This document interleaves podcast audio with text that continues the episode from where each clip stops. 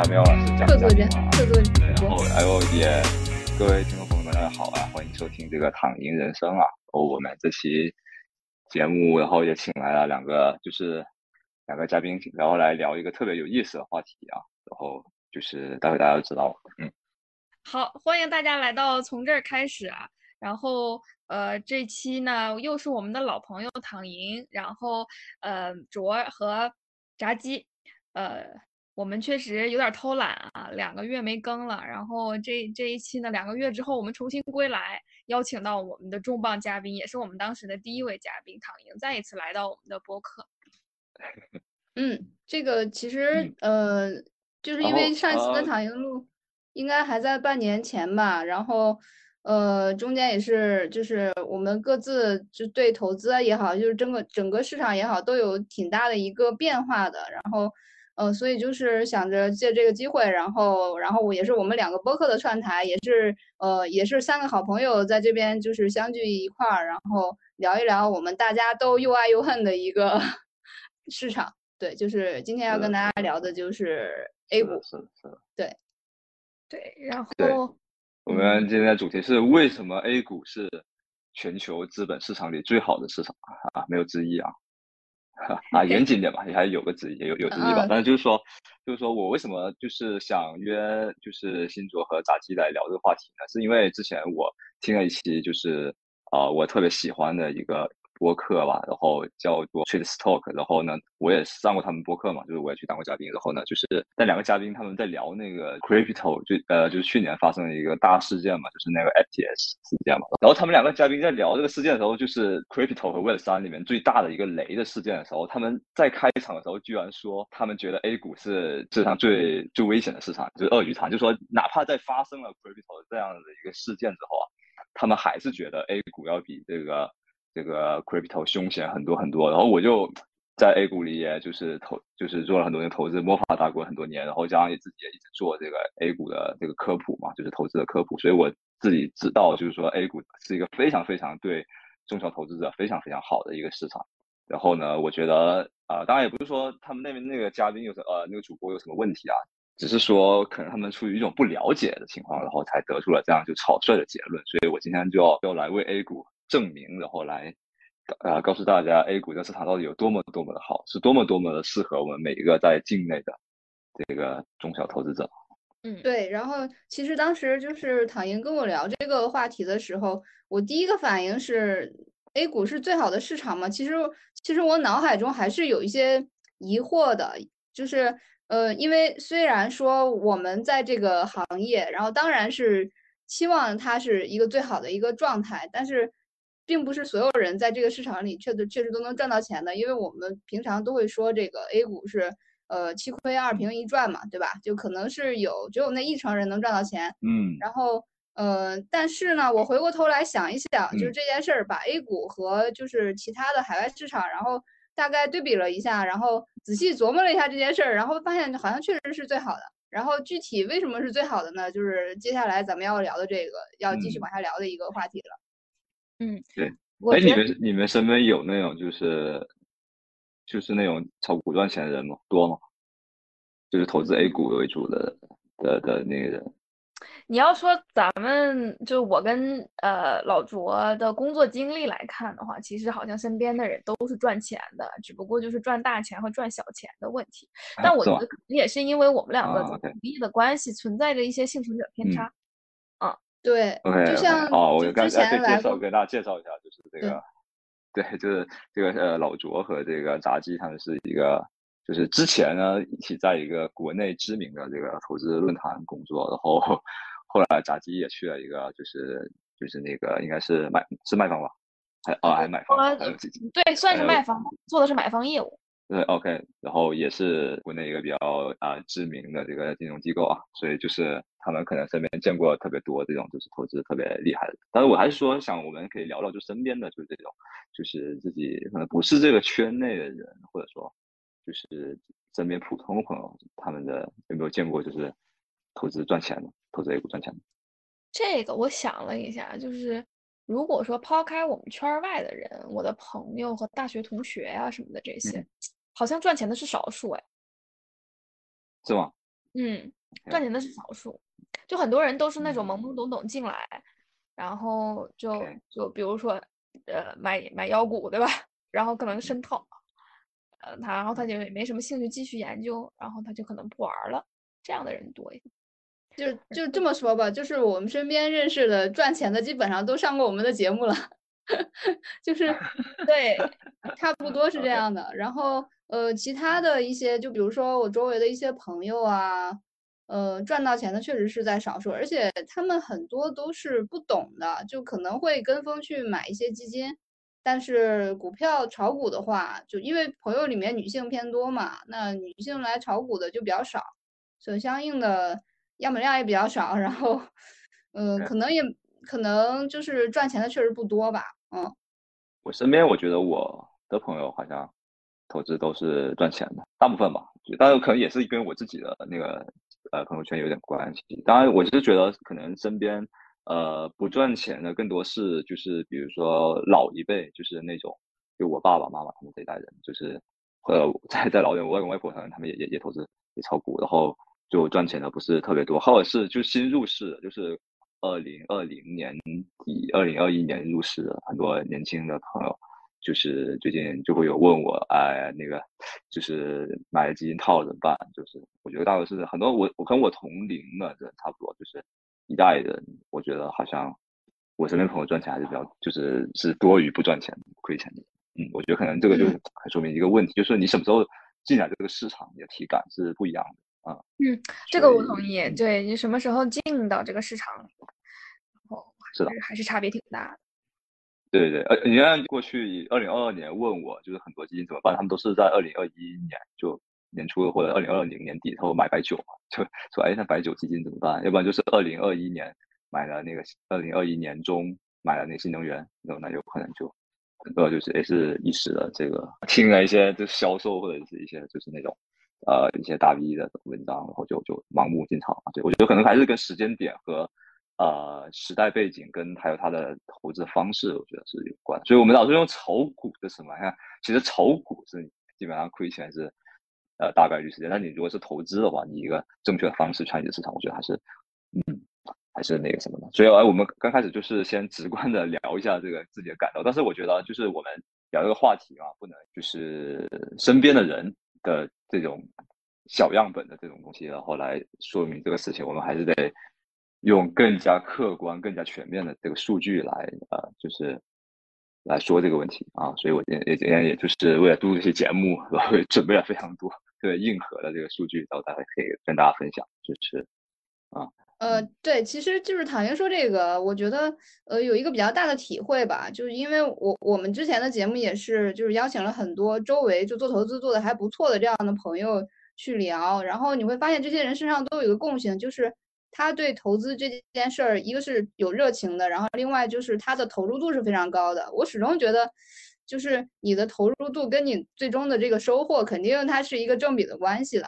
就你你要不断的去学习，不断的探索，你要足够认真的去对待这件事儿。然后我刚才说的那些，就比如说我周围不太赚钱的那些人，那可能就确实是他们只是就像躺赢说的，就跟风进来了，就可能是二一年就买了消费，然后又买了白酒，对吧？然后呃，然后又买了新能源，然后到现在可能确实是亏的状态。哦，这也跟就是他自己的一个投入有关吧？对。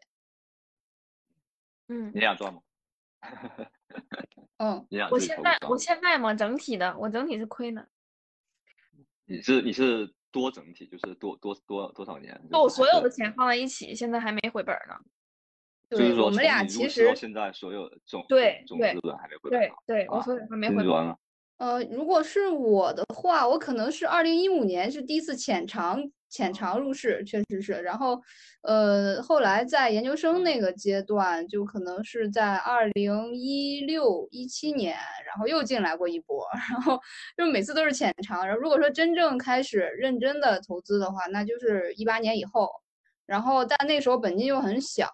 本金又很少，然后呃，慢慢慢慢就是本金有一些积累了，可能是就是一九二零。就就就这两年吧，然后再再到现在，所呃，我目前整体上股票是亏的，基金是赚的，差不多就是这样一个状态。我刚好跟你相反，我是一八年第一笔投资，一八年第一笔投资，然后我股票都是赚的，然后我买基金这是比较上头的，所以其实我是从二零年末和二一年。开始买基金，当然也是因为工作的原因啊。然后就你没办法炒股，然后基金是我基金还在套，嗯，所有的亏损是来自于基金。当然这里面就是我还是要给国内的公募明证一下，就是就是我其实是觉得我买基金的那个时点是相对的阶段性的高点。当然这个也跟我投资基金的经验可能也没有那么丰富有关系，所以。所以我没有回本呢，也是因为我确实是近几年来的高点，我那个时候确实也有了一些呃钱，然后呃不只能投基金，对吧？啊，哎，你们这可能跟这个行业周期有点关系，就是说你们往往是高点的时候，你们的行业就有钱，对。所以，所以就是就是那也反正本金多了一些，所以那个阶段是进进的，所以我的。所以，所以下次你们钱奖金特别多的时候，你们就要小心，不要随便入市啊。但但其实 说实话，就是你其实是你基金好发不好，就是你好发的时候，就那个时候就非常好发做基金。所以其实很多时候那个很多，我相信投资者也都是那个时候进来的。这个也是这个行业的弊病吧？我觉得。是的。这个我们后面再说，我们后面再说，但不代表我不是一个好市场啊。啊，对，所以我们现在就开始说吧，就是说，你看我们这，你看你们两位身边有这么多，就是投资很厉害的，都赚了钱的朋友，都上过你们播客，然后，然后，但是你们自己呢，就是却没有赚，就是全面的盈利。那么，为什么我们还要说，就是 A 股是这么好的一个市场呢？是不是我们在那里就是 王婆卖瓜呢？那我们就直接上数据吧，就直接用一些就是更加直观的数据让大家感受一下，就是，呃。那我们最简单就是先看收益率嘛，对吧？你我们来看一下，就是代表这个 A 股的整体市场收益的沪深三百指数过去十五年的收益，对吧？呃，我刚才就做了一个统计，呃，根据这个 Twice 数据啊，就是过去十五年这个沪深三百的这个呃年化的这个收益率是九点九八，就是接近百分之十的一个收益率了啊。嗯。所以怎么说呢？就是。会比很很多人想象的可能要高很多，因为百分之十是一个特别恐怖的收益，别听了好像不怎么样，但是你看想想我们现在的这个理财产品，呃，大部分也就是百分之三左右的，就是利率，然后那定期可能就更低，然后还有就是其实它这个百分之十，我觉得是就是一年的年化收益，其实已经可以追平就是全国的平均房价的涨幅了。嗯，只不过说房价可能你可以加杠杆，但是那是另外一回事。但从收益率来说的话，我觉得这是一个非常非常高的收益。然后，呃，巴菲特那么多年嘛，就是他的年化也就是百分之二十，而他这个是加了杠杆的年化。如果巴菲特不加杠杆的话，他的收益也是在百分之十一到十三之间。也就是说，你在 A 股，你什么都不用干，就是不用像巴菲特那样选股啊，各种呃特特别厉害，你就躺着，你就买一个代表。市场整体的一个收益的一个指数，你就可以获得每年百分之十的收益。对，这是一个非常非常，呃，就是怎么说，非常非常，在我应该说非常恐怖的一个收益率。对，大家可能没有人想到 A 股可以有这么好的收益啊。嗯，是的。然后之前好像就是大家都嘲笑，就是 A 股什么十年一点嘛，十年只涨了一个点，但那个其实统计的是上证，不是沪深三百，对，对吧？对上证指数相对比较吃真啦，这里就需要提到一个特别重要的一个概念，就是说，就是上证指数的这个失真的这个问题，就是很多人就是讽刺 A 股嘛，嘲笑 A 股，就是说它二十年不涨，就是说那么多年上证指数都三千点嘛，对吧？但是其实上证指数是一个不能代表中国股市的一个指数，因为啊，怎么说，就是有一句话，圈内人就说，专业人士都是看沪深三百嘛，然后 韭菜才看那个。上证指数嘛，对吧？然后这里就涉及到一个上证指数失真的问题，因为上证指数它的，首先它上证指数是没有计算分红的，就是说你其实股票很多收益是公司分给我们的分红嘛，对吧？但是上证指数在计算它的点数的时候，它直接把分红扣掉，相当于那个分红是蒸发了。但其实你真正投资的话，你的分红是会分到你的股票账户里的，你是实实在在赚到这笔钱的。但是上证指数还没算，这是第一点。然后第二点呢，是因为上证指数里面。大量的公司呢，它都是那种就是它占权重最大的，就影响最影响上证指数涨跌的，全是什么中石油啊，就是工商银行这样子的东西。但是其实这样的公司只能代表 A 股非常非常小的一部分的样本，所以其实 A 股作为一个整体来说，你去去掉这些特别的，就是个例，比如说工商银行、中国石油这样子的公司之后，其实它整体的表现还是非常好的。因为你不可能说我们每个人。去买 A 股都是买中国石油、买工商银行嘛，对吧？所以我觉得这个就是还是不能代表整个 A 股的这个表现的。所以这是一个很多人为什么会觉得 A 股不好，就讽刺 A 股、嘲笑 A 股的一个很重要的一点，就就是上证指数的失真的问题。嗯，其实我前几天也看到一个数据吧，然后它大概是统计了从二零一一年到二零二一年这十年间，然后就是呃，好像是沪深三百吧。还有那个创业板的，嗯，就是涨的那个月份和跌的那个月份的数量，然后，呃，大概 A 股上涨的这个月份是七十一个月，然后下跌的可能是在，呃，五十还是六十个月，然后对比对比而言，可能它对比美股确实相对差一点啊，美股可能是这个数据是上涨的是八十八个月，然后下跌的是四十多个月。嗯，确实从，但是呢，就是从整体上来看，就是还是说过去就是过去十年吧，那我们上涨的月数还是要多于下跌的月月数的，然后以及，对，然后以及就是说看那个中国的这个公募基金的这个角度，就是来跟美国的这个公募基金这个收益的角度，它是有一个公募基金指数嘛，对吧？对，就是拉长来看的话，那基本上收益是大差不差的。就是说，就我们的市场涨的是比跌的多的，然后同时这个就是公募基金这个赚钱的这个水平也不比国外差，呃，是这样。是的，是的，我们的就是过去十五年沪深三百是跑跑赢标普五百，跑赢美国的标普五百的，也跑赢啊，就是这个德国的这个 EWG 指数，对，嗯，所以觉得你单从收益上来看呢，是非常表现非常非常亮眼的，对。可能也只有一线城市的房子，然后你才能跑得过了。我就觉得，就作为大类资产来说的话，嗯，对，包括就是偏股，呃，基金指数啊，就是万德偏股基金指数，就是那个主动管理的那个，它的指数的年化收益从二呃从二零零五年以来一直到现在的话，年化收益有百分之十四点多呢，其实也跑赢。沪深三百呢？对，其实相当于是其的市场。你说主动管理型基金，它你如果拉长的时间来看，也是表现的很不错的。但是就是不得不说，我嗯，就是基金赚钱，基民不赚钱这个事儿是确实也是一个事实。然后所以就很多，就是可能大部分基民的呃持有体验也是相对来讲不是特别好的，所以可能给普罗大众造成一个印象就是，对，嗯，投资就是不赚钱的，啊。投资这个市场就是不赚钱的，但其实并不是这样的啊。对我，我们总是习惯从自身的感受去理解这世界嘛，就好像哦，我我不赚钱，然后我周围人也亏钱了，那那那肯定整个市场都都是骗骗人的，都是 割韭菜的。但是其实怎么说？我觉得大部分不赚钱，更多还是自己的问题吧，就是不是这市场的问题。所以，那你要说什么市场，你不不不是都是就是赚钱人是少数嘛？因为那美国市场也一样，crypto 市场也一样，就是真正。能赚钱的人在哪里有少数，因为其实能做到一些就是最基本的的那种投资的常识的人其实是非常少的。对，那这并不能代表就是 A 股就是不赚钱的，而是更多还是就是个人自己的问题吧。对，因为我刚才说就说其实就是我们不能只看收益嘛，不能说你收益高你的市场就好了，我们还要看风险，对吧？所以我还统计了一下，就是这个啊，就是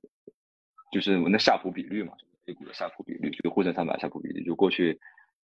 十五年它的夏普比率是啊零点二八，它就是在全世界的这个排行里，过去十五年它只比美就是只比标普五百低，然后就是在这里跟那个听众朋友们解释一下什么是夏普比率，就是说它是一个想让唐莹解释投投就投资投资界就是我们就专业的人士啊，就是来评价股，就是一个市场的风险收益比的一个指标，就是它的。就是它的那个，你可以简单理解为成收益除以那个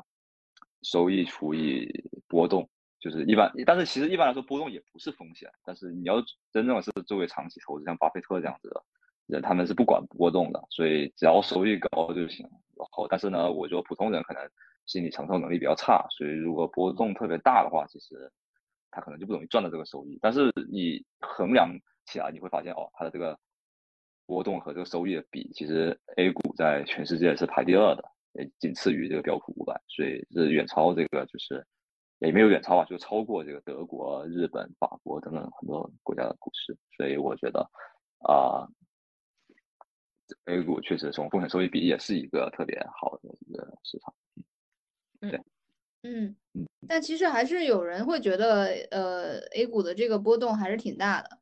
呃，但是确实相对它它这个波动确实是相对美股是大的，就可能比如说就是在那个过去这几年吧，然后就是纳斯达克它的回撤可能没有那么大，它超过百分之二十的这种回撤它可能有四次，但是创业板超过百分之二十的回撤它可能有十几次，然后而且它就是最大的时候可能回撤会超过百分之五十，就这种情况下会让人觉得波动稍微大一点。但其实波动大不是坏事儿，它反倒是好事儿。这个一会儿就是对对，一会儿一会儿可以讲量化的时候可以 可以会讲到这一点。说实话，波动大对于嗯呃波呃其实波动大还有一个原因，其实是来自于我们我们这个市场里面的投资者的结构的问题。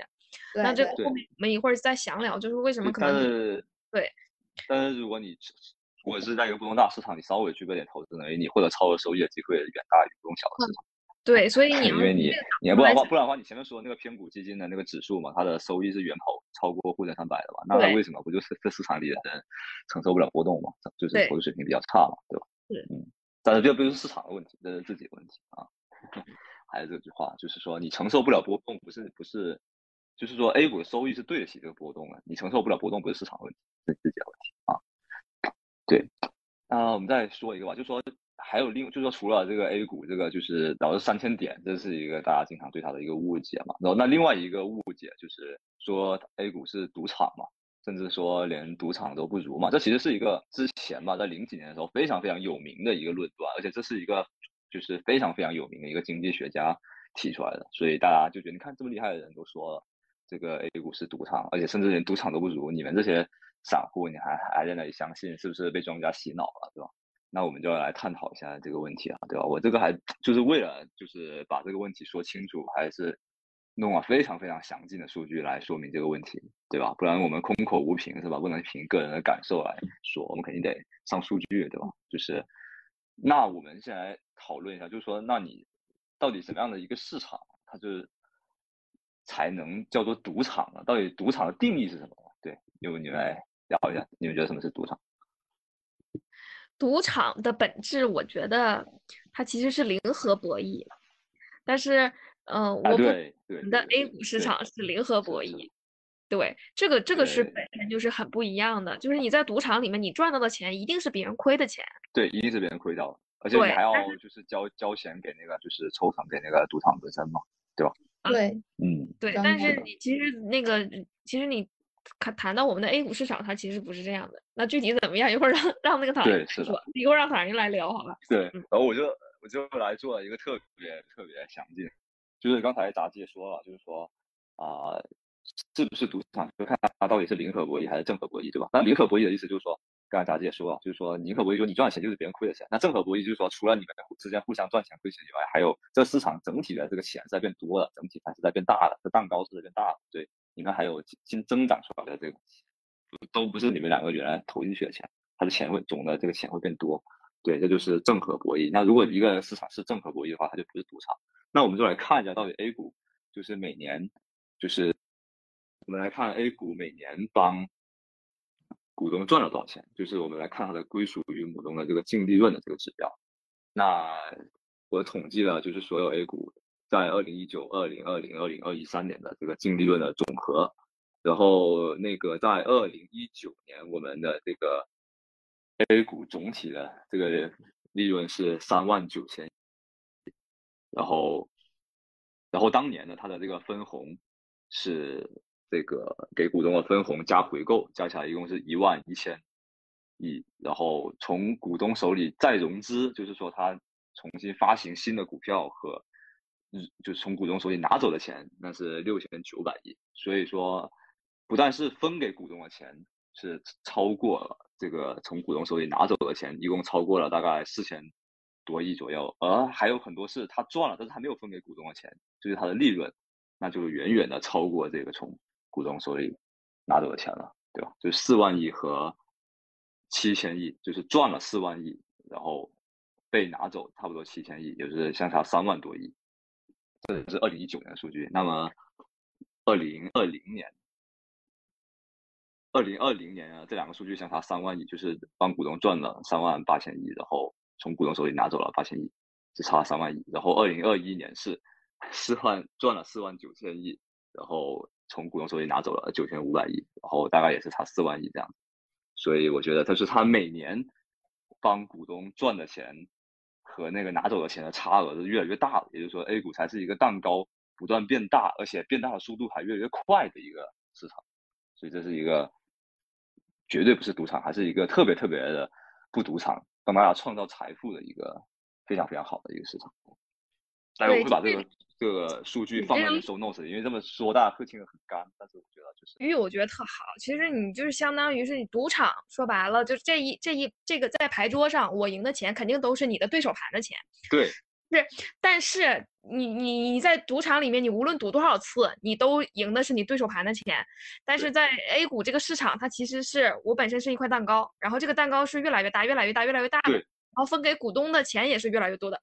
嗯，是的，是的，是的。其实是这这简单粗暴的来讲，这两个比喻就就就特别明显。就就你就就好像如果它真的是一个赌场，那你们你去赌场里玩，然后赌场还给你每年分分钱，然后你分的钱还越来越多，这 这简直就是这简直就是就是那就是有这么好的事儿。那但是就确实 A 股就是一个这样子特别美好的市场。嗯，我觉得我们从总体上来说，已经基本上可以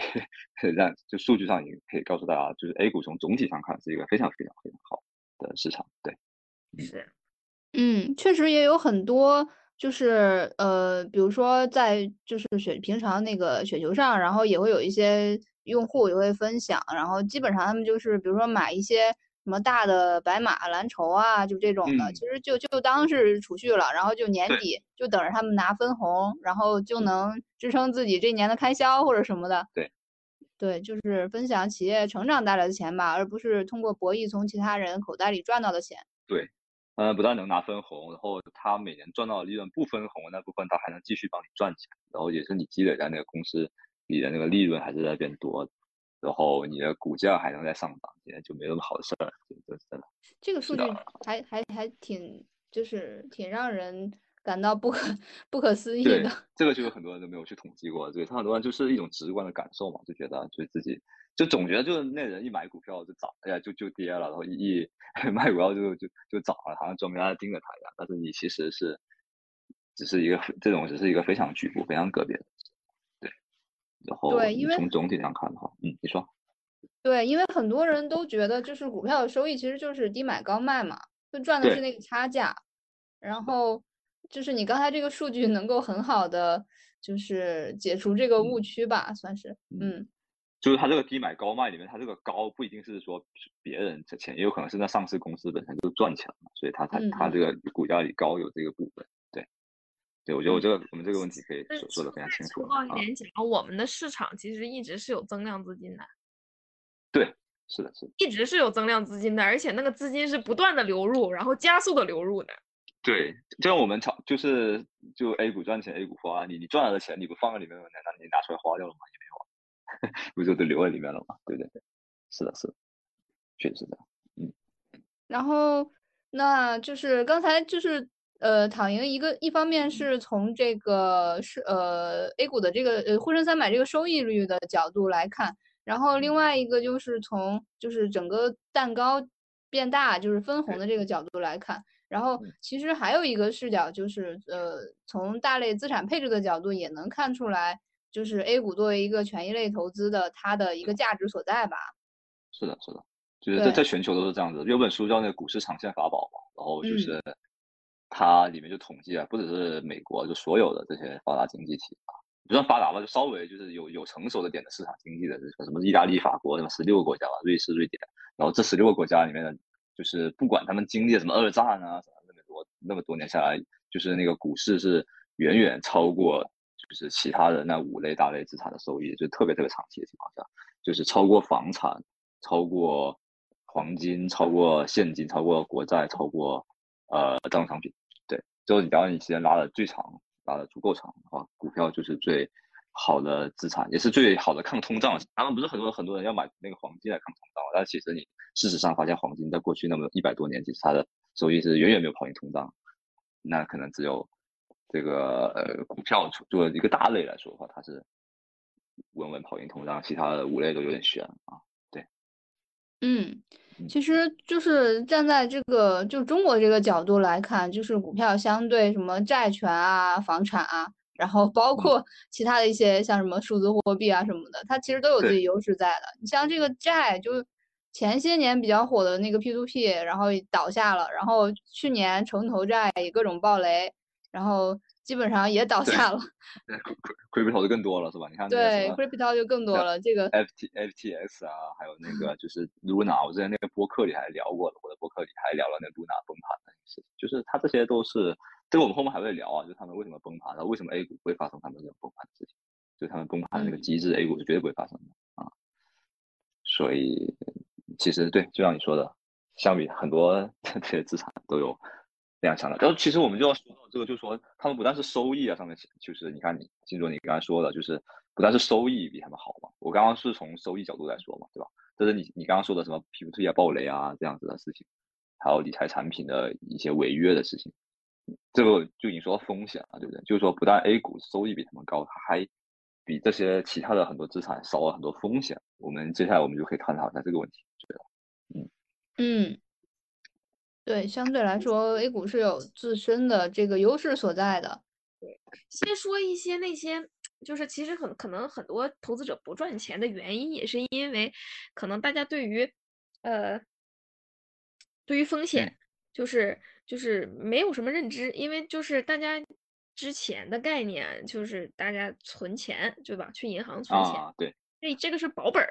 就所有人的概念里面，就是就是保本儿是一个非常呃，就是根深蒂固写在基因里的概念。对对对，是的。然后他就会把这个保本儿啊，就是这个概念带到任何一个投资品里面，比如说 P to P，比如说银行理财。是的。但其实 P to P。银行理财，它的底层的投资标的，它的风险都是比股票要大的。为什么大？我请躺赢说。呃，这这也不能一概而论说他们对，不能对对对，应该是说他们的底层资产都是很多，呃，就是一些我们不知道的一些债权，所以他们的但万一债权是可以违约的，所以他们只是说他们利用了银行这个渠道，借用了老百姓的那个。就大脑里一个错误的观念，就是说银行里卖的东西就是安全的，但是其实现实上并不如此。对，嗯，我我们这里粗暴一点讲啊，就不是说所有的银行理财都都都都不可靠啊，只是说它不可知，但是就是说没有你想的那就绝对的保本，但并不是说它所有的都不都都都有危险，我们只是就是说一个这个不可知的这个风险，就不像大家以为的那样子安全，但并不是说它风险就很大，只是说嗯嗯。对，而且而你像前面说这个存款的问题，我们知道存款是不会，就是不会有违约的风险，对吧？但是呢，你想想存款也是一个非常风险非常非常非常大的一个事情，因为它有一个要通货膨胀的东西，对，对吧？所以我我经常就跟别人说，就是说你如果如果你脑子里有一个观念，就是说我永远不能亏损的话，永远不能承担任何风险，那你其实承担的是最大的风险。首先，你存银行里，你就会有这个通货膨胀非常高的通货膨胀的风险。这是第一点。第二，你你买那些银行理财，买一些，还有一些就是这种呃 P to P 这种打着这种就是保本的旗号做宣传，卖卖的这就是隐性保本的这种承诺，然后给你高息的这种，很多人就是他是冲着这个就是保本去的，但是你依然有了这种保本的思维，那么你就是就是面对了你本金整个损失掉的这个风险。这其实也这也是保本思维害的，因为他总觉得我就是要一个保本的，收益要高啊。哦，但其实，那你其实就是陷入了一个就是你自己自己坑自己的一个思维陷阱里吧？对啊，我觉得就是嗯，因为你看，你想，我们都知道一个投资一个常识，就是要高风险才有高回报，对吧？就高风险不一定有高回报，但是高回报往往都得承担相应的风险，对不对？然后当你去幻想着去我不冒任何风险又想获得高回报的时候，那么你。平时没事，但是有事的时候就是就是 I'm sorry，就是本金全部没了，就是再见，对吧？但是你，但是你股市大家都知道风险特别大，都知道波动特别大，你反而它随便跌个百分之五十，可能过两年它又回去了，对吧？你看沪深三百、标普五百，美国的可能那个几年它就来个百分之四五十的暴跌，那不最后都回去了，越来越高嘛？每年都创，就是美国也居然又创新高，对吧？你这这个大跌，你事后看都只是它微不足道的一个浪花而已。所以相反，你觉得风险很高的东西，它反而是最安全的、最抗风险的；而你觉得其实一点风险都没有的东西，它往往是隐藏了巨大的你看不见的风险，就是一个辩证的一个思考。嗯嗯。其实就是像银行理财或者是什么一些什么债券或者什么，它其实存在一些底层不透明的这种情况。反倒是像 A 股的来说，就是出于对这些上市公司的一些监管，它信息披露还是比较透明的。然后你要获取一些信息也比较呃方便。然后再加上还有很多人去给你做分析啊什么的，就相对来说它还是比较容易去。呃，获取一些信息的，然后对，其实 A 股的对称性我自己来说嘛，就是我会感觉它信息披露做的其实非常非常好。就是你看的那巨潮网啊，各种上市公司公告，还有各种就是那些交易所的那种问询啊，其实这都是很多美股是没有的。对，就是我觉得，反正我觉得在 A 股能获得上市公司的信息要比美股丰富。对我自己的感觉吧，我觉得可能很多是大家信息搜索能力上的一些一些不足吧，或者需要学习的地方。但是我觉得。他们说很多 A 股不透明啊，或者说啊审计啊什么的，哎没有美股好啊。我觉得这个，我觉得这是一个偏见嘛。我觉得据据我自己感觉，还是非常非常，呃，披露和这种审计啊监管是非常非常到位的。嗯嗯。就投资个股而言的话，确实是你上市公司所有的财报，然后相关的信息都有那个都有都有专门的网站，对吧？然后包括你，你想建上市公司管理层定期的，对吧？股东沟通会现在几乎在全景网和那个呃呃，反正就是那个上呃是深交所旗下有个媒体，然后是那个上交所旗下有媒体啊，反正这两个这两个媒体上面都能看得到这些信息。嗯，如果如果大家有兴趣的话，就是其实你还可以在那个呃在那个投资者大会上面就线上其实都可以跟他们提问。对，这个确实也是美股市场没有的啊。是啊，你看，看，我给举个例子啊，这个就不提上市公司的名字，就是说有一个跑到美国去的一个一个上市公司，之前一个互联网公司的一个就是老板跑到美国去的那个，可能你们都知道是谁啊。就是他之前不是 A 股的那个财报，其实就那个审审计师、会计师事务所早都出具那个就是就是无法出具意见的那个财报，就是说就是不好意思就说我 我没法签这字，就是我没办法没办法给你审计了，对。那大家都懂了，但是你看这个人跑到美国去，不有融资，又搞搞一个什么企业，现在在美国不也挺吃香的你看，那你说 A 股到底是 A 股透明还是美股透明嘛？对吧？对，我不是有有有张照照片嘛？站在那个嗯，怎么讲？站在一个散户的角度上来讲的话，其实如果说你是一个相对比较勤奋、聪明，然后也爱钻研，其实相对来讲是在呃 A 股市场确实是要比在美股市场要好做一些的。是的。是的，嗯，确实是我我我深有体会，嗯，对，哎，我还要要还有还你还要要求你披露，比如说你在那个中报和那有些板块，你在中报和年报里，啊，应该说每个季报吧，它都要披露下一个季度预期的这个增长利润增长率的，对，就是中小板和创业板，就主主板不就没要求给自己披露，但是其他的那些板块是要求你要，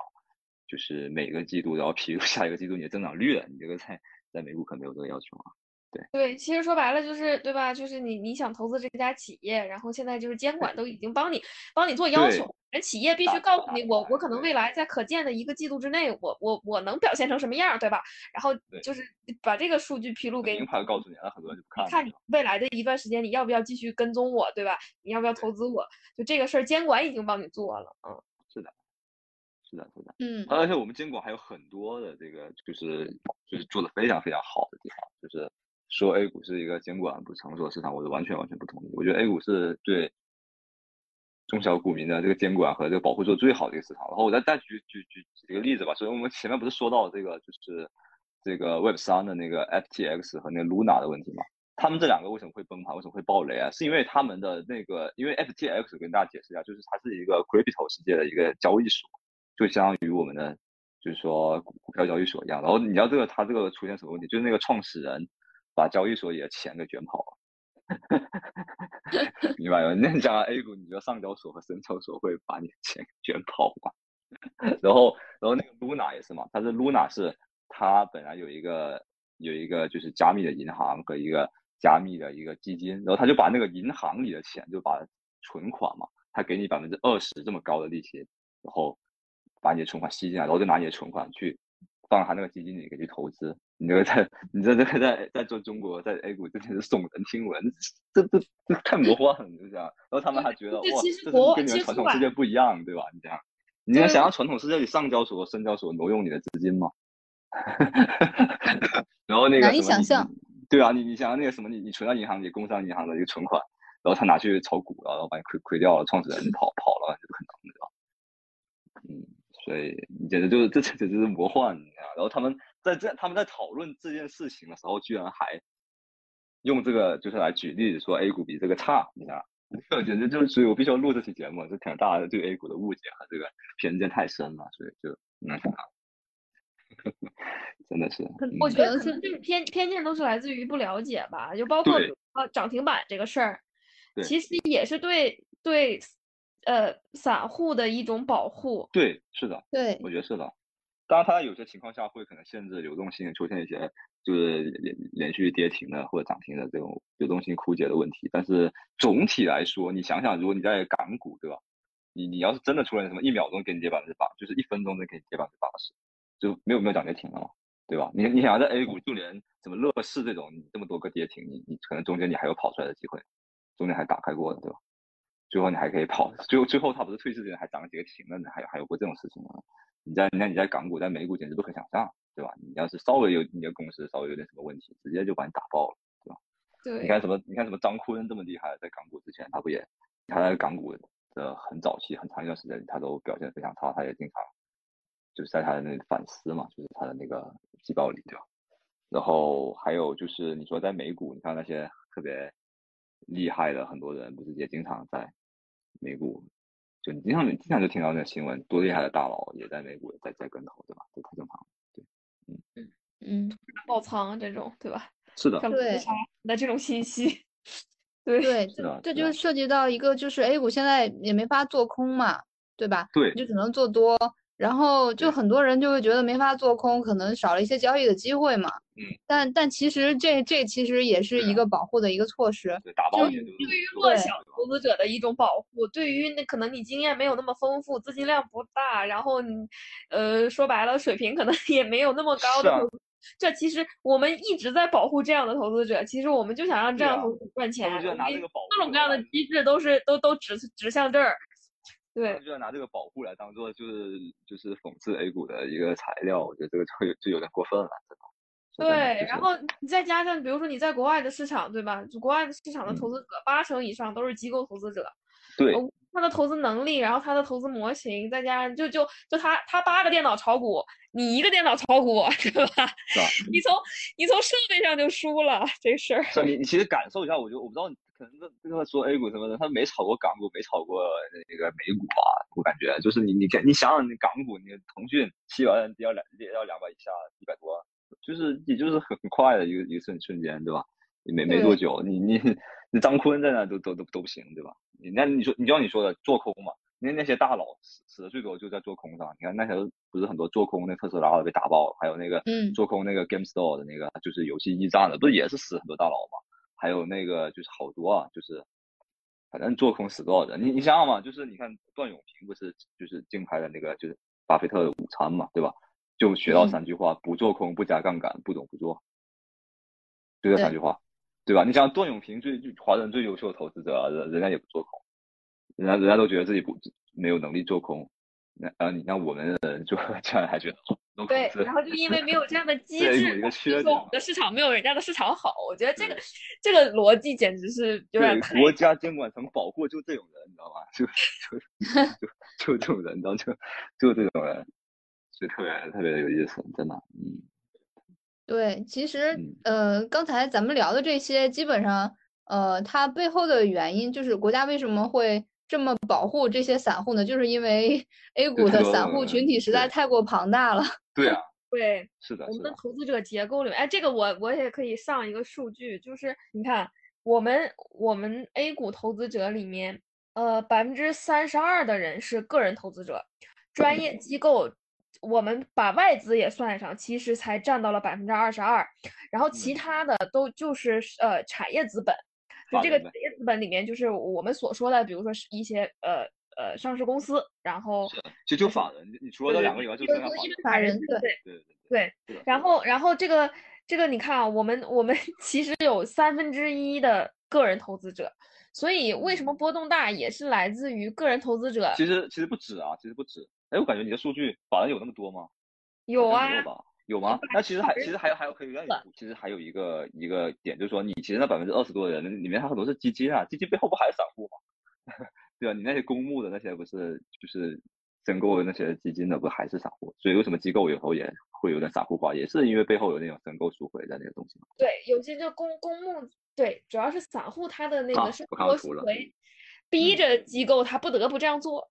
嗯，对，所以说其实散户的比例应该应该是可以接近这个百分之五十的，我觉得，嗯，百分之四十吧，肯定有，嗯嗯，对。然后美国这个数据可能就是，呃，机构对散户有可能是九比一吧，差不多。是的，是的，而且而且美国机构肯定比我们机构厉害多了。对对，只要他们发展的早，机构很多时候也是大号散户而已。对。啊，我就不提名字了啊。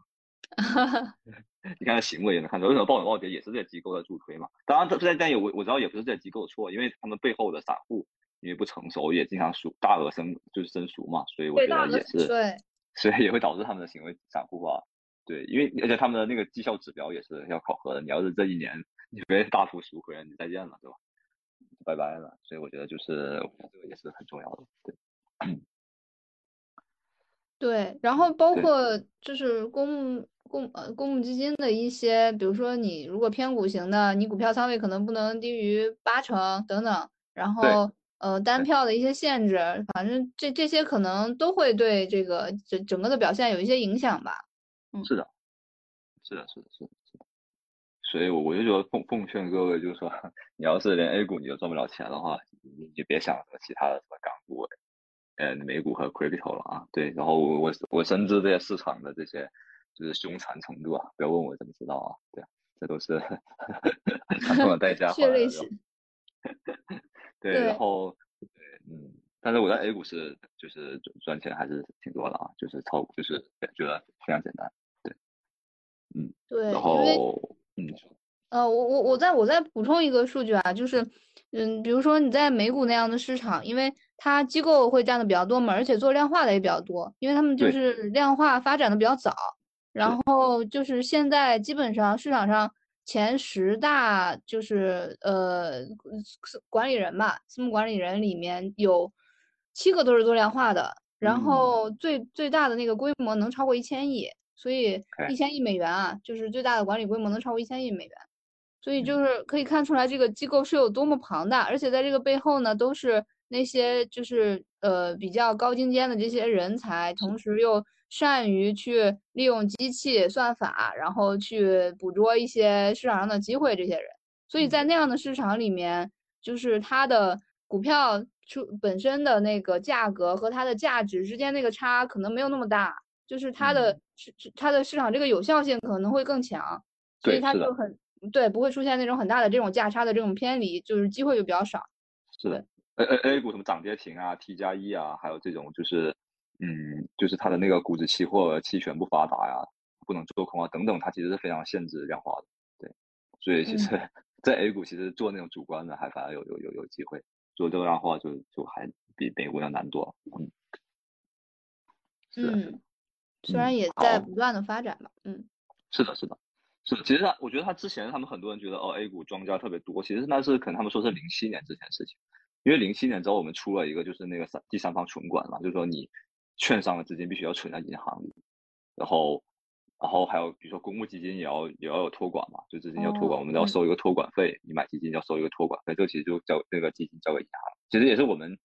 基民承担了嘛。但是就是说这些东西，就是说你一个是券商和基金公司它转移不走你的钱，第二是它变得账做庄变得非常难，因为你这个账户一旦存在银行里。非常容易被别人就是就是监管到嘛，因为银行跟你的和你那个券商和基金又不是 又又不是利益，就是又不是非常严格意义上的那种利益共同体，就是完全没什么关系。但你要是发现什么，我还要承担这个责任的话，那我发现你账户你要一个身份证或者是多个多个身份证，发现一些奇怪的这种联系，那你你就庄家了，就很容易被揪出来。对我觉得这也是零七年之后的一个变化，可能很多人觉得庄家的那个时代可能还是零七年之前。嗯，另外就是其实还有就是有有人说就是 A 股存在一些游资啊这种这种情况。嗯，那这个肯定有，但那那那什么市场没有呢？但是就是这越来越少了嘛。对，对，因为就是国家也在不断的出台一些政策嘛，就今年不是还出了一个就是那个股票异常交易实时监控的这个，对对对，对，也是打击这种游资的行为嘛。是的，而且而且我们现在都大数据都 AI 的监管，我们非常容易发现这个。大家最近可能也知道 AI 特别厉害了。对。所以我觉得啊，我觉得怎么说？这这个 制度上，我觉得监管上的东西，我觉得我们说已经说特别多了，大家应该能感受得到吧？我觉得，嗯嗯。然后还有一些其实，嗯，比较特色的一些机会嘛，像可转债，然后还有就是咱们这个打新，对，早期就是就是这去年之前的那种股的收益，对，这些都是非常非常有中国特色的，对吧？对对。像像可转债就是就很多就基本上，嗯，现在破发的应该很少很少。是的，是的，嗯，是的，是的，就是你说你破发了也是风险非常有限嘛。对，就中了新债基本上就赚个几百块，虽然虽然没有很多。对，但就说新股之前收益是非常多的嘛，我觉得我有一部分收益是来自于新股，但就说你这个在在那边就是就是越来越就没有了。对嗯，嗯这个也是跟你就是要什么，嗯，市场的发展的阶段，它就这些东西没了。嗯，对，所以说我觉得就是说，这个又又是反过来说，它也是一个好事，因为你你现在不是就实行注册制了嘛？那你注册制之后，就是你的股票的供应量越来越大，然后那你肯定打新收益就不如原来了，因为你我们都知道 价格都是这个供需决定的嘛，对吧？所以注册制之后，那可能这种管制就越来越少，不就如大家所愿了，就会。管的越来越少了，那不是就呃是希望大家希望的那样，但是可能这些红利就没了。但是我觉得你反过来看，就是没有这些红利，却又有新的这个红红利。你想想，你注册制之后不是有越来越多那种呃优秀的上市公司可以就是就是上上市嘛？就是那想想，我们之前很多很多非常优秀的公司，嗯，在 A 股是不能上市的，比如说腾腾讯啊、拼多多呀。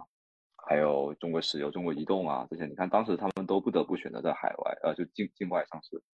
就是，那你其实我们其实就非常错失了这个，就是投资这些优秀公司，在非常早期投资他们的机会嘛，对吧？你看中石油回来了之后，反而变它是一个高点，对吧？而巴菲特呢，却在港股就是 购买了中石油，然后赚了可能也赚了十几二十亿美金吧。所以我觉得很多人，他们很多人说，注册制之后。就是供应量大了以后，就股市就不会涨。那我就觉得恰恰相反，反而是能给更多优质的公司上市的机会。我们反而可以就是获得这个分享这个优秀公司早期发展红利的机会。毕竟你，毕竟你说不行的公司，永远不管你注不注册制，它永远都是大多数。而你如果为了为了你所谓的你那有手里那有限的筹码的价格不跌，然后有资金去接盘，然后你就。说注册制会让股市下跌的话，那我觉得这个说法是没什么道理。非常能理解的，就是就是，其实说白了，你注册制能能够给一些非常优秀的公司一个。呃，更加宽裕的融资渠道，然后他去发展他的公司，然后你作为投资者这个角度上来讲，你也有一个机会去更早的参与到这些优秀的公司的这个这个这个这成长的那个呃过程里面来。你越早的参与，其实说白了就是你你可能获得未来获得回报的呃概率和回报的大小，它都会更更大一些嘛。就是其实这是一个好事儿，就是又又能促促进我们的呃产业的发展，然后你又能让投资者有有了更好的那个。呃，选择的余地，但其实那也不得不讲，你这样在这样的一个发展的过程当中，未来肯定需要投资者有更好的眼光，然后你要要你要了解的更多，你投资做起来肯定也没有之前那么简单了。嗯，这所以怎样培养这种眼光，我们这 嗯没有，我我想说，就是说，我就说，其实你看注册制嘛，它也是在国家一个就是一个大的战略的一下面的一个一件事情啊，因为国家不是。这么多年的金融改革的战略一直都是要鼓励直接融资嘛，要提高直接融资在整个就是融资市场里的占比吧。因为我们过去一直都是这个间接融资嘛，就是说都是我们的企业啊、个人也好，或者资金主要都是靠这个就是银行贷款嘛，对吧？但是你现在这个这这种就是这种融资模式到了我们这个发展阶段，就可能如果它占比还这么大的话，就不适合我们的这个发展阶段了，所以。它原来是百分之九十多嘛，那你现在就要慢慢的感觉吧。就按照发达国家的那个水平，不能不能比美国啊。可能说美国是直接融资百分之八十多，就是都是八十多的股权融资。那那我觉得这个也不可能，因为美国是特过于发达的资本市场，是全球都有。就按照普通的一般的这种呃这种经济体啊，成熟经济体的规模，可能就我们要把这个直接融资提高到百分之五十嘛。我们现在是百分之十嘛，对吧？提高到百分之五十，它具体是多少忘了，反正就是可能就。这里呢也发展了，可能也不止百分之十啊，就是但是中间可能百分之二三十的这个提高这个比例，我们就会形成非常非常大规模的这个就是呃怎么说，就要大力发展这个股权市场和这种优秀的这种就各种吧，各种配套的机构，不管是基金啊、中介各种，它都要整个一个发展，那才能承接这么大的一个呃这么大的一件事情吧。所以我觉得以后。这肯定是一个大力发展的一个方向。然后同时呢，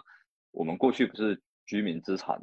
的大类资产配置里百分之九十，我看过一个数据啊，也有说百分有另外一个数据是百分之七十，反正是肯定特别高的这个资产都是房子嘛。那你想现在房子已经涨了那么那么多年了，然后它又在居民资产的比例占那么大，那我们按照就是说一般发达国家的经验呢，往往就说房子也不能涨到天上去，对吧？就说那可能以后也只有一些。特别优质的房产，它还有上涨空间，而其他的房产的这种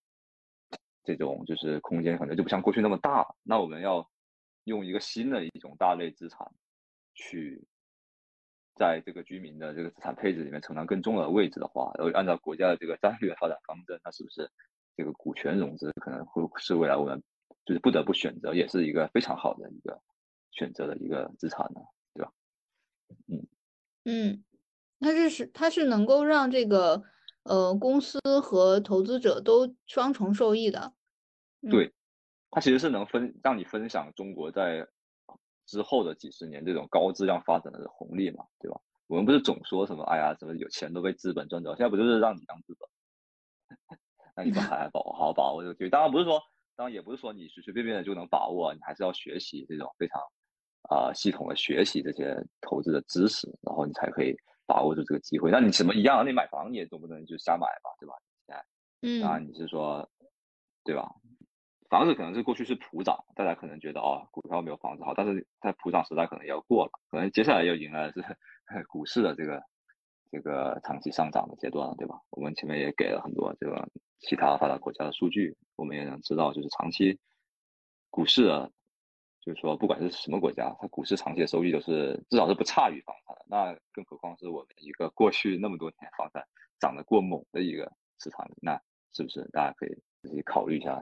这里面的这种这个关节了？嗯嗯，就是一方面是就是有国家的这个政策的这个扶持，然后对于企业通过这种直接融资的这个扶持，然后另外也有就是中国经济自身经济发展。所带来的这个整个大的这个贝贝塔，对吧？对，是的，是的，是的。哎，我们上期节目就是跟你们聊的第一期节目，不就是，就是说普通人最大的这个阿尔法就是贝塔嘛，就是普通人最大的超额收益就是就就是那个时代的收益，就不要追求超额收益，你就把握住那个大趋势的那个收益，你就已经比那些没把握住的人要有超额收益了，对吧？对啊，对啊。那下一趴咱们就聊一聊普通人怎么去把握这样的机遇吧。行，要不你们先从从各自的角度来聊一聊。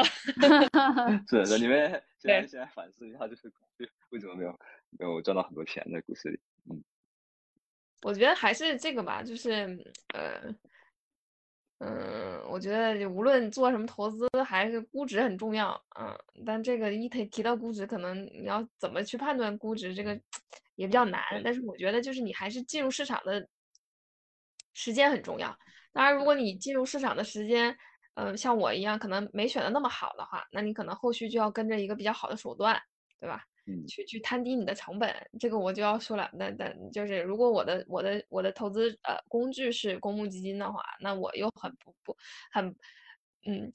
不幸的是我高点买了，那我就只能通过定投的方式去来呃摊低我的这个持有成本，然后去分批的建仓啊，这个就是呃当嗯。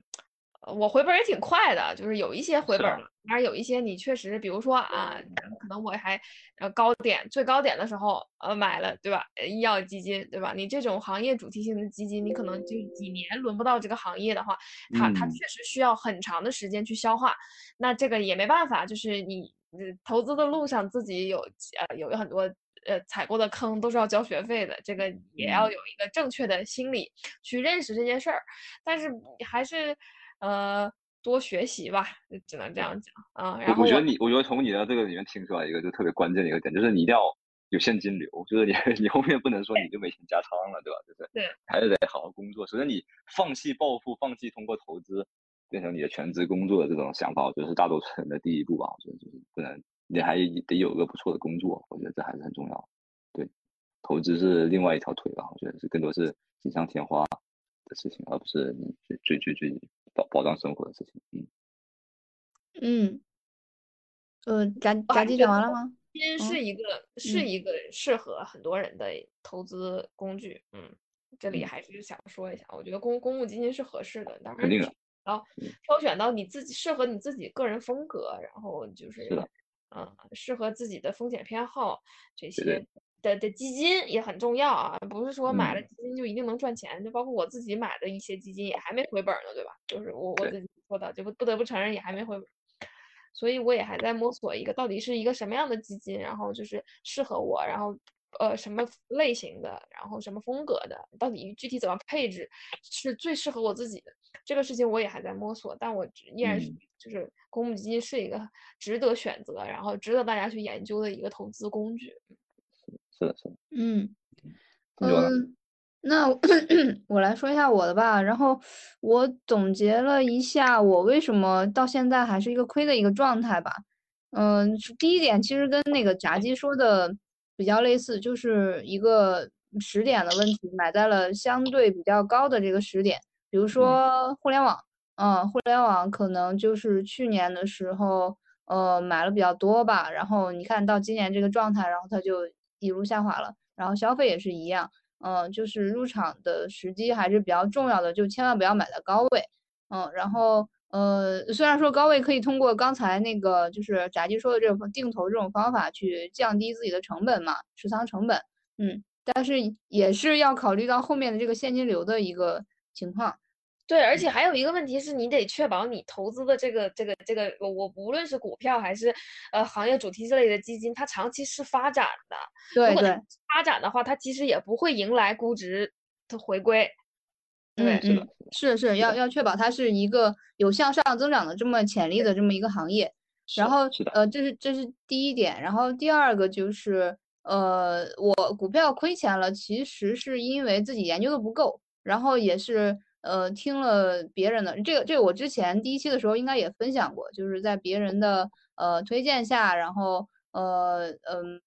就对对这个东西不够不不是没有足够了解的情况下去买了一些类似于建筑类的啊，就这种机械类的这种这种票，然后呃最后就会发现它确实是一路的下下滑，然后最终就是割肉离场了。然后还有一个是就是现持仓过于分散，就什么都想要。呃，就呃，市场上觉得这个是热点，然后呃，觉得有机会又跟进去了，然后呃，发现那面好像也挺好的，然后也包含进去了，所以就是呃，整个持仓还是比较分散的，嗯，然后后面其实也会想着做一些改善，然后就是不要那么呃分散，其实并不是坏事啊，因为分散某种程度上它是可以降低一定的风险的，呃，但是。这个分散并不是说，呃，你比如说你买的支数买买的那个股票的数量多或者是什么多，而是说你真的是有从相关性的角度，然后从那个风险配置的这个角度去呃去进行一些配置吧。然后呃，这个这个是这个是我最大的一个体会吧。嗯，那我我那我聊聊聊聊我的想法吧。嗯，就是我我觉得，就我听你们两个说的，我觉得就是你们两个最重要的，还有包括很多同学最重要的问题就是就是就是少学点，就少听点，就别 那种东西，就是说搞得太复杂了。我觉得就是因为我可我觉得可能你们身边就投资厉害人太多了，所以你们觉得这人说的有道理，那个人说也有道理，然后没有确实没有找到一个适合自己的一个简单可行的一个一个一个方案嘛，就像。比如说你炸鸡你说的就是啊，判断市场估值的高低啊，然后啊，还有这个判断哪哪什么行业有向上增长的潜力啊，还有就是新卓说的就这样的判断这个之间的相关性啊，个股怎么研究，我觉得都就对于绝大部分普通人来说，我觉得就不要搞这些东西，我觉得就就可能赚钱的概率就会大大提高了。我觉得这是第一步吧，我觉得先先明确自己不懂什么，然后对，就是不要不要觉得自己在投资这件事情上有。有什么特殊特特别之处吧？我觉得就是很多就是普通人其实都是怎么说呢？就都普通人，所以不要觉得在这投资这件事情是有什么特殊，不要因为它门槛很低，就是所身边所有人都可以参与，你你就觉得你可以在里面赚钱。我觉得这是第一点吧。当然当然不也不是说，就第二点呢，我就说，就是那那如果说不搞这么复杂，那如果咱们简单点的话，我觉得我觉得就像那个。呃，打击说的，就是说公募基金确实是一个，嗯，最适合普通人的一个资产配置工具。那公募基金里面呢，那最适合普通人的就是指数基金啊，就像我们前面说的这个，我们一开头的时候就说的这个沪深三百，但不是说推荐，就是说沪深三百指数，你看就是一个代表全体 A 股的一个指数，它过去每年都有年化百分之十的收益，那其实这就是一个非常非常简单的策略，其实就像。那个答题说，你定投这一类的这种指数，其实不就是一个特别简单、特别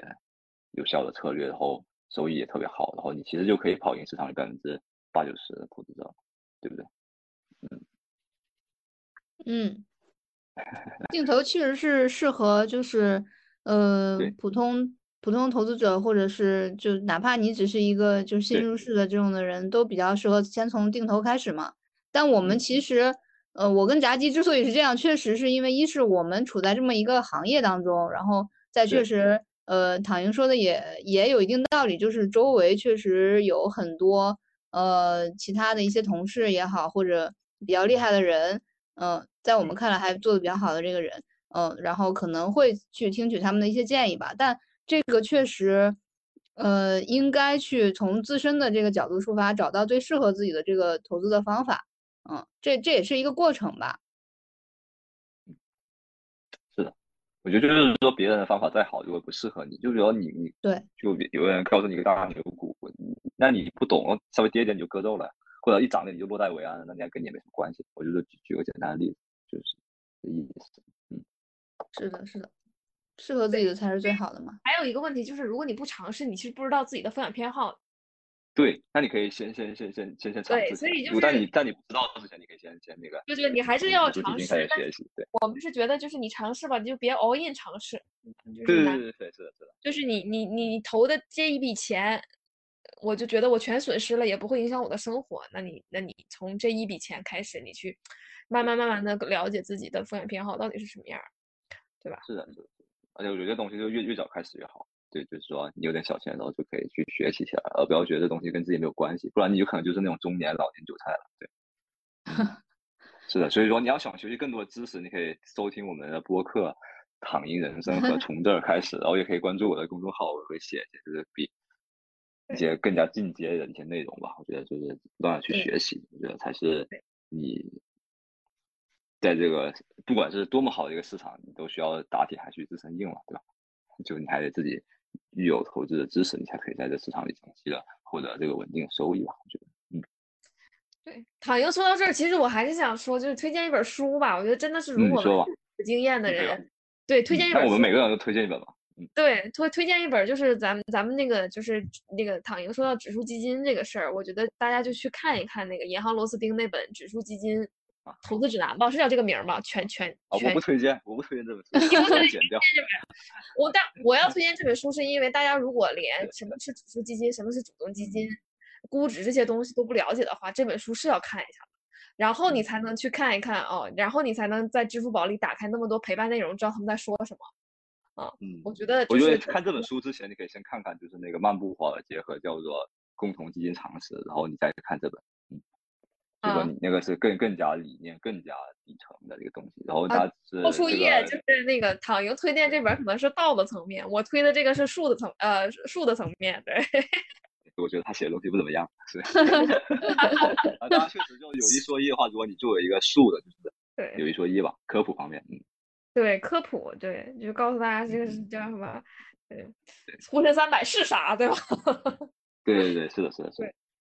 那那你可以看我的公众号啊，对吧？开玩笑啊，你就都可以，都可以。没有你的公众号，我是看的呀，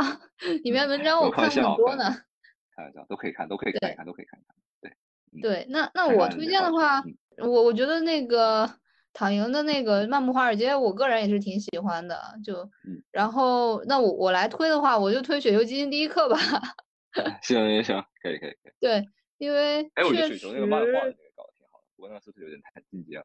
嗯嗯嗯，那个就是什么什么什么投大投投资投资，啊，我都忘了叫什么名。第一课是是是是是作者是就是雪球吗？是大家一起写的，还是说有一个团队的团队？对，是是那边公募的那个团队去撰写的。OK，OK。对，是就，但但这块不是打广告啊，就我确实是觉得，就市面上很难有一本书把这个整个的这个什么基金按照什么策略啊什么去划分，然后以及教给你怎么通过呃老方的那十二字真言、人格认知、长期净值和业绩归因，然后去挑选适合。那这个更更多是偏向于主动。呃，对，可以这么说吧。嗯嗯，行。对，哎呀，我觉得现在最难的，对于我们投呃 A 股投资者来说吧，其实也不是 A 股，对于所有的投资者来讲而言呢，就是投资它不是一个。数学一样的，从先从数数一二三四五开始学起，他他没有一个这样的一个成长路径。因为我们做的这些东西呢，也其实也都是各各个维度、各个层面，然后 的我们自己入门看的一些东西，然后最后反正就自己能能能达到什么样的东水平，然后了解到什么样的一个程度，完全看自己对于在这个方上这个上面的用心程度，以及你的你的怎么讲的热情和偏好吧。没没有没有一个。嗯，模式化的打法是肯定没有，模式化的学习方式，这个是没有的。嗯嗯嗯，说的对，我觉得你这说的特别好。嗯，对，嗯，行吧。那 今儿咱就这样。我觉得挺好的，挺好的。可以啊。再总总结总结一下我们推荐的书啊，就是这个呃《漫步华尔街》，然后《雪球基金第一课》，还有这个。叫什么？呃，指数基金叫指数基金投资指南吧？对。哦，OK。对，指数基金投资指南。对。行。对，就如果。就完了啊。好呀。好。然后就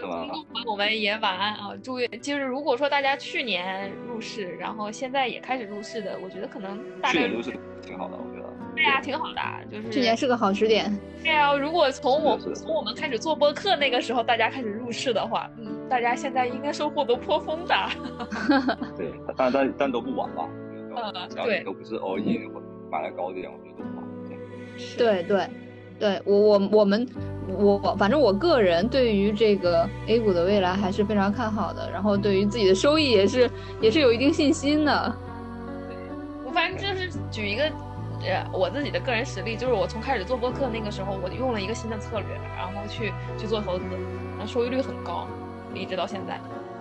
所以就是，呃，时点也挺重要。然后就是现在，如果听我们内容的小伙伴们也入市的话，反正你就分批呗，分批分步，然后慢慢边学边投呗。我觉得未来应该收益也不会差。嗯，好吧，就祝愿大家发大财，好吧，天天开心发大财。别别 发大财啊，就就稳稳健收益。嗯，赚到自己满意的就好。对对，前面才说不要不要不要搞暴富的思维。嗯，天天开心很重要啊，发不发大财再说吧啊。行行行行，我觉得确实就是从这就是生活的一部分，就还是把自己的生活过好，我觉得肯定会好。嗯，好呀，今天很开心，感谢大家的收听，然后感谢唐莹。那我们下期聊。感谢感谢金总，嗯，好嘞，拜拜，谢谢，拜拜，晚安。